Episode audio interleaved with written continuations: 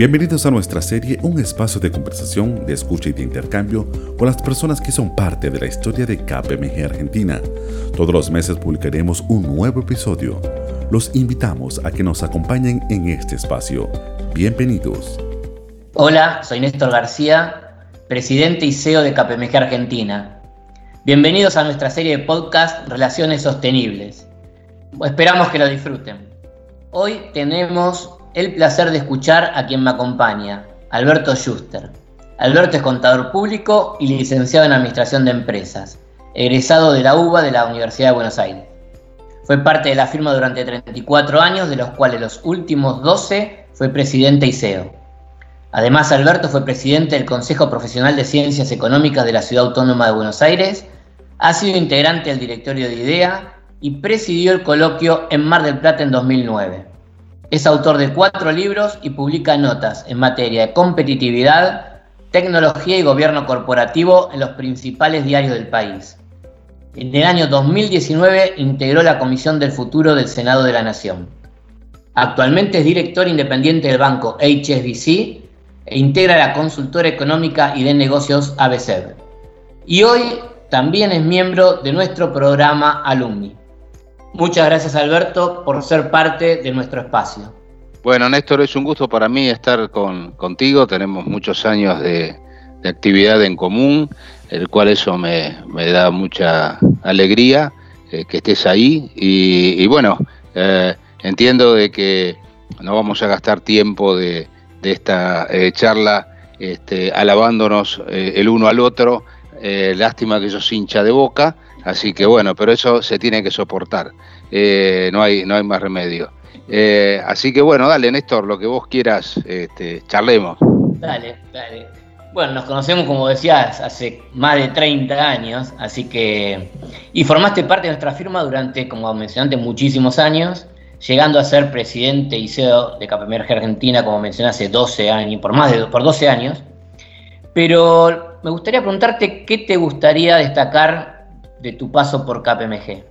Yo siempre sostuve que eh, uno tiene eh, fundamentalmente eh, dos partes de, su vida, las que en, lo que está despierto, la relación que tiene con uno mismo, con su familia, con el entorno, con los amigos, y la otra es la vida profesional. yo soy uno de ellos que me enorgullezco de mi vida profesional.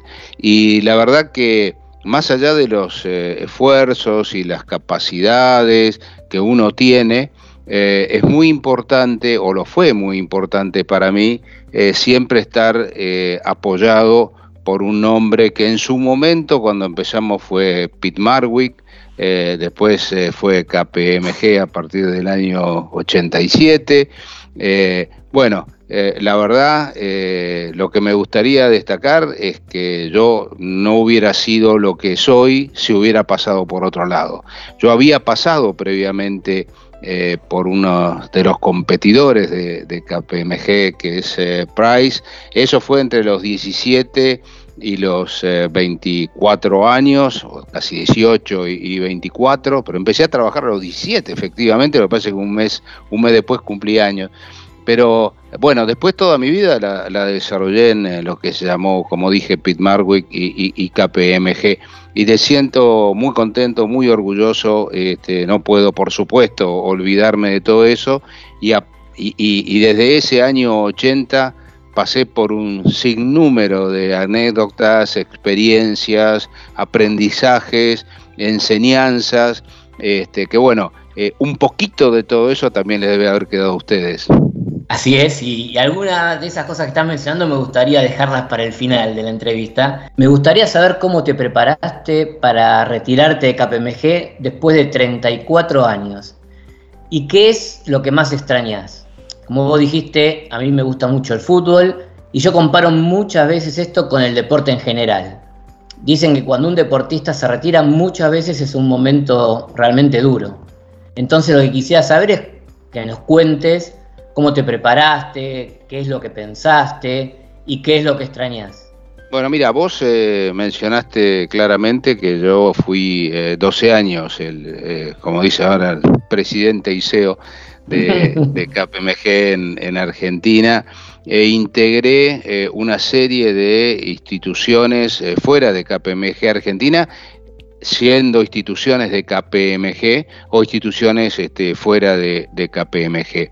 Eh, vos sabés que para las organizaciones la eternización de la gente no es sana y cuando yo arribé a mi tercer término, eh, los términos eran de cuatro años, por eso da, 12, este, dije, bueno, ¿y qué voy a hacer en, eh, en, el futuro? Nosotros teníamos una opción en la firma de retirarnos a los 60 años, este, y yo iba a cumplir 60 años este, en, ese, en ese momento. Y, en realidad eh, empecé a, a pensar que si yo prolongaba la vida en KPMG hasta los 65, más de eso no, no, no podía quedar, salvo que, bla, bla, bla, pero no importa, pero más de los 65 no.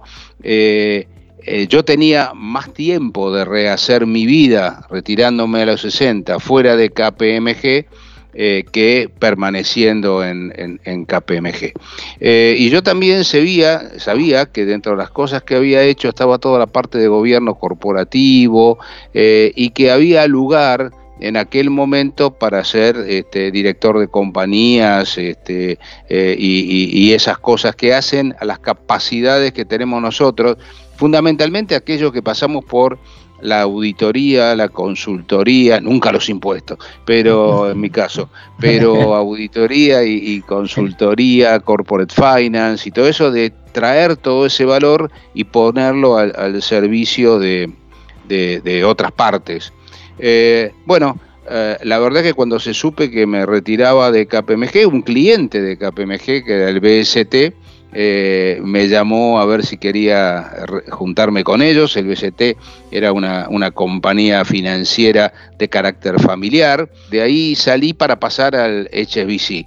Y, bueno, eso, eh, el HBC, que nosotros fuimos auditores de HBC también y hacemos algunas cosas de otro carácter, eh, ah, en realidad es lo que cuando te pase a vos, también te vas a dar cuenta también te vas a dar cuenta que es lo nuestro, ¿no? Eh, la institucionalidad, eh, la, norma, los valores, este, eh, los manuales, los procedimientos, de todo normado, bueno. en ese aspecto nosotros nos movemos, muy, muy bien. Y volviendo un poco a la, a la pregunta tuya de lo que, de lo que más extraño, yo creo que eh, lo que más extraño es la adrenalina que se consigue en ganar proyectos y en ver a la firma crecer. Eh, todo lo demás eh, es una cosa que lleva a eso, pero en cuanto a mí respecta, a mí me ponía muy contento cuando ganábamos el Banco Ciudad o, ganábamos, este, estoy hablando del pasado, ¿no? Este, cuando ganamos proyectos de consultoría, en las privatizaciones, bueno, una larga cosa a lo largo de, mi vida. Extraño mucho. O sea que justamente eso pensaba el tema de adrenalina, cómo, cómo impactará en el futuro, porque es algo que uno vive continuamente con, eso y la verdad que es lo que pienso que uno puede llegar más a extrañar. Eh, también concuerdo lo que estaba diciendo del ámbito que nos movemos, pero aunque hoy en día nosotros trabajamos estamos trabajando muchísimo con, pequeñas empresas, con empresas familiares sobre todo. Hay todo un servicio, una gama nueva que estamos trabajando para ayudarlos también a lo que vos estás diciendo, ¿no? a que sea todo más formal y, bueno, ayudar al crecimiento sobre todo de esas compañías o sucesiones de esas compañías. Pero bueno, justo vos dijiste, eh, pudiste, eh, sos director independiente del banco HSBC sí. y seguramente, como mencionabas, tu rol anterior te aportó mucho para enfrentar nuevos retos, pero me gustaría saber un poquito tu mirada, ya que fuiste muchos años presidente y CEO de la compañía, ¿qué cualidades considerás que tiene que tener un líder en estos momentos? Sería bueno para la gente que, nos está escuchando, que, ¿qué considerás que, que debería tener? un líder? Mira, Néstor, creo que fue en la, charla mía de cuando finalmente hice el último eh, discurso, vamos a ponerlo así, de, como CEO del estudio, eh, yo hice algo o enumeré algo que en aquel momento llamé las 8, 9 o que sea eh, C, ¿no? Las 7 C. Eran, me acuerdo. y después que un artículo, eh, en un artículo que esto que este y, y la C eran conocimiento, comportamientos, conducción, creatividad, calidad, clientes, comunidad y continuidad. Y había una C, que no, no, no podía decirla, que empieza con C y termina con O, este, y después tiene este, una vocal y una, una, consonante en el medio. Eh, qué suerte. Después ustedes, eh, los oyentes interpretarán este, cómo esos de S de suerte se traslada a C en nuestro lenguaje. Eh, a ver, uh, y, y, si vos me decís cómo yo, eh, con la experiencia de hoy eh, y analizando ya eh, mi, pasado en la firma y cosas de mi presente también, eh, yo le, le, pondría un porcentaje a cada, a cada parte, pero la que valorizaría más en este momento es la última C. Es decir, la suerte constituye una parte muy importante de, del liderazgo. Por supuesto que este, eso hay que eh, fomentarlo, solidificarlo, tener la base en su conocimiento, en los comportamientos, en la conducción, la creatividad, calidad, en los clientes, como te decía antes, en la comunidad y en la continuidad de la firma. Eh, hoy, eh, dentro de la, en el, en el escenario de, de pandemia, hasta se le podría agregar otra C, que es la conectividad. Pero bueno, ya, ya estaba aquí, uno lo puede poner en la calidad, por ejemplo, y en la creatividad. Pero yo creo, en definitiva, que la tarea de un líder es coadyuvar todos estos aspectos. Es decir, un líder no puede decir, bueno, no, lo mío son nada más que los clientes, porque hay que constituir una estructura, porque hay que formar a la gente, porque hay que eh, darle a la gente ese sentido de creatividad que hay que tener y porque hay que ser este, un, conductor en sí mismo, un líder. Hay distintos líderes. Hay líderes que, son puramente inspiracionales, hay líderes que son o, lideran por sus valores, sus conocimientos.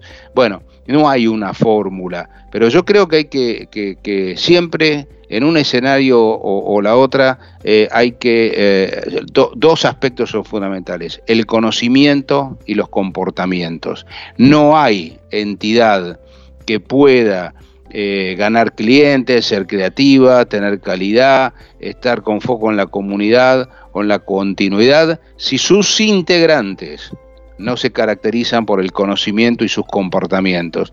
Y creo que es eh, función eh, de, del líder estar permanentemente enfocando a que la gente tenga conocimiento y tenga buenos comportamientos. Me hiciste recordar cuando hablabas de la C, de una anécdota que cuentan a veces, por medio de la cual Roberto de Vicenzo, el famoso golfista mundialmente conocido, mete una pelotita en muy difícil, realmente muy difícil, en el hoyo, y alguien le dice, qué suerte que tuvo, maestro.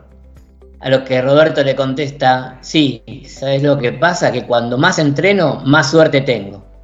Suerte obviamente, pero obviamente agregado a todos los que son las C. Eh, todo esto que comentaste es súper importante en el rol de un CEO. Te quería preguntar, al margen de esto, un poco sobre el tema de diversidad e inclusión. ¿Cómo lo ves hoy en día? ¿Qué desafíos considerás que tienen las mujeres para tomar roles de liderazgo? ¿Y cómo ves estos temas en general? Es un tema de ahora, ¿no? De aquí y ahora, en el futuro nadie va a hablar de esto porque va a ser algo absolutamente normal. Eh, y no solo las mujeres, sino la diversidad en, en general. Eh, ahora, hoy, eh, vos sabés sabes bien, nosotros en la firma eh, siempre tuvimos un número muy grande de, mujeres y no, yo siempre menciono que yo creo haber hecho más socias que socios, es decir, más eh, mujeres que, hombres eh, socios. Pueden tener más mujeres que hombres en cantidad, pero los cargos directivos siguen siendo preponderantemente aunque este, decrementalmente eh, en cabeza de los, de, los hombres. Es un movimiento de la, de la sociedad. Claramente el futuro va a estar mucho más marcado por mujeres que lo que estuvo en el, en el pasado y es un eh, desafío que la, que la sociedad tiene en su evolución. Yo personalmente no creo en, los, en las cuotas, en los cupos, en, en nada, es decir, que el Banco Central venga y decir, tenés que tener la mitad de las mujeres en el, en el directorio de mujeres. Pero en el pasado, cuando, mira, yo empecé a trabajar y no había mujeres en los estudios de, auditores. Cuando salí de, Price, ya había, eh, todavía no había mujeres auditoras o consultoras o especialistas en, o consultoras fundamentalmente. Pero eh, cuando ya entré en, en, en, Pit Marvel ya había mujeres. Y después, como te dije, cuando salí había más mujeres que hombres. Eh, y todo eso fue un proceso evolutivo. Y yo creo que, eh, que va a ser un, es un tema de evolución, no hay discusión en esto. Es un tema de evolución y las mujeres además están muy activas. Entonces, este, está muy bien. Sí, así es. yo de hecho, tanto sé que el HBC tengo conocimiento de causa, está haciendo mucho al respecto, al igual que KPMG. Eh, somos dos compañías que estamos haciendo mucho en, el mercado, no solo hablando, sino haciendo, eh, accionando, haciendo acciones. Nosotros a través de Women Corporate Directors y eh, somos el main sponsor. Y también, como vos decías, en KPMG tenemos hoy en día arriba del 50% de mujeres gerentes y directoras y un 35% de socias. Eh, así que con mujeres, o sea que... Pero bueno, sé que tanto HBC como KPMG al respecto no solo hablan, sino que hacen. Sí. Eh, volviendo a la primera pregunta que te había comentado, me gustaría un cierre, eh, porque muchas veces te he escuchado dar consejos, hemos hablado muchas veces durante ambas carreras dentro de, KPMG. Me gustaría que comparte alguna de ellas con, con la audiencia, ¿no? De acuerdo a toda tu gran experiencia, ¿qué consejos podría darles a quienes están avanzando en sus carreras profesionales y cualquier otro consejo que te gustaría dar? Abierto, te dejo abierto el final a, lo que quieras comentar. Yo creo que para la gente individualmente eh, uno está haciendo eh, siempre, más en los últimos años, una evaluación eh, de dónde estoy, eh, si soy, de dónde estoy, si tengo carrera, si soy feliz, si económicamente voy a estar bien, cuál es mi carrera y, en un momento decir, a ver, en esta organización estoy bien o esta organización no es para mí. Eh, yo creo que el sistema de evaluación es muy importante y de planeamiento de carrera también, y también algo que hoy está mucho más sobre la mesa, que es el sistema de sucesiones. Eh, pero la gente tiene que fundamental, en general me refiero, ¿no? Algún junior que entra o alguien que va evolucionando en su carrera, es preguntarse si aquí soy feliz. Porque en, la parte laboral, ¿no? Porque en realidad, como dije antes, eh, la gran parte de la vida eh, nuestra, de la vida en tiempo y de la vida despierto, pasa por el trabajo. Y yo creo que en el trabajo uno tiene que sentirse contento, satisfecho, reconocido, remunerado, parte de una organización que progresa y la responsabilidad eh, de, lo, del liderazgo es asegurarse que eso pase, que se cumplan eh, las normas, que tengamos buena, o que se tenga buena, buena calidad, este, la responsabilidad con la comunidad, la responsabilidad con la diversidad y además el, y finalmente, si querés, asegurarse que la gente, en promedio, eh, obviamente, declare que está contenta estando en una organización. Cuando las encuestas empiezan a dar este, mal, eh, las organizaciones tienen un, problema. Eh, entonces, la comunicación con la gente es, importante. Yo me acuerdo que siempre discutíamos los temas de comunicación, que si comunicar, que no comunicar, que qué decir, que no decir, que la gente quería que, le dijésemos y que la gente a veces decía, ¿para qué me dicen esto?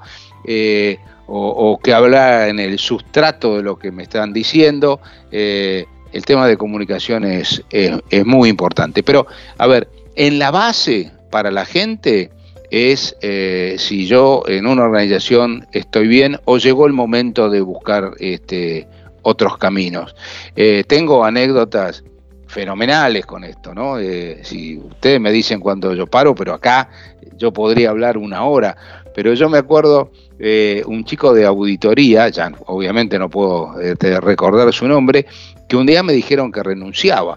Este, y, tenía, andaba muy bien. Y yo este, eh, hacía esas cosas, ¿no? Llamaba eh, a, gente y, le preguntaba qué le estaba pasando en la firma. Pero este chico este, vino a renunciar y yo más o menos le decía, pero vos estás loco, ¿qué vas a hacer? A ver, ¿por qué? Yo dice, le voy a decir, o te voy a decir, ya no me acuerdo, ¿qué voy a hacer de mi vida? Me voy de instrucción de, instructor de esquí a Bale. Casi me paro, le doy un beso este, y, le dejé su, mejor, le decía un futuro mucho, eh, auspicioso. Yo creo que la gente tiene que, buscar su camino y está muy bueno que las organizaciones den su espacio, obviamente. Sí, es eh, como creo que vos también mencionabas, que para mí es tal cual, eh, cuando uno decían, bueno, el trabajo y la vida personal como separado, tratado, y uno es, el trabajo es parte de la vida de uno, no es que es el trabajo o la vida de uno, no, es parte de la vida de uno. Yo, yo siempre estuve en contra del término del work-life balance, eh, porque no hay un work y un life. Eh, digamos, es un conjunto, ¿no? Es lo que un poco decía antes. Este, es muy importante que el, trabajo, como la parte integrada a la vida, eh, sea satisfactorio. Exacto, sí. Es una parte como la parte de disfrute, la de familia, de los tiempos ocio y el trabajo, o sea, pero todo es parte de la vida, no es que se trate un trabajo por un lado y, la vida va por el otro. Así que, bueno, la verdad, Alberto, ha sido una conversación muy rica, muy interesante y quiero agradecerte por haber aceptado ser parte de este espacio. No, por favor. ya que te deseo lo mejor, eh, te veo muy bien, así que no te puedo ver la audiencia, pero yo te estoy viendo. así que muchísimas gracias y nos seguiremos viendo. Te mando un abrazo grande. Igualmente, Néstor, ha sido un gusto y saludos a todos, a todos por ahí. Escuchaste nuestro podcast con Alberto Schuster, director independiente de HSBC Argentina y de ABC. No te pierdas la serie de podcast Relaciones Sostenibles de KPMG Alumni te invitamos a visitar la página de KPMG Argentina para poder acceder a todo el contenido.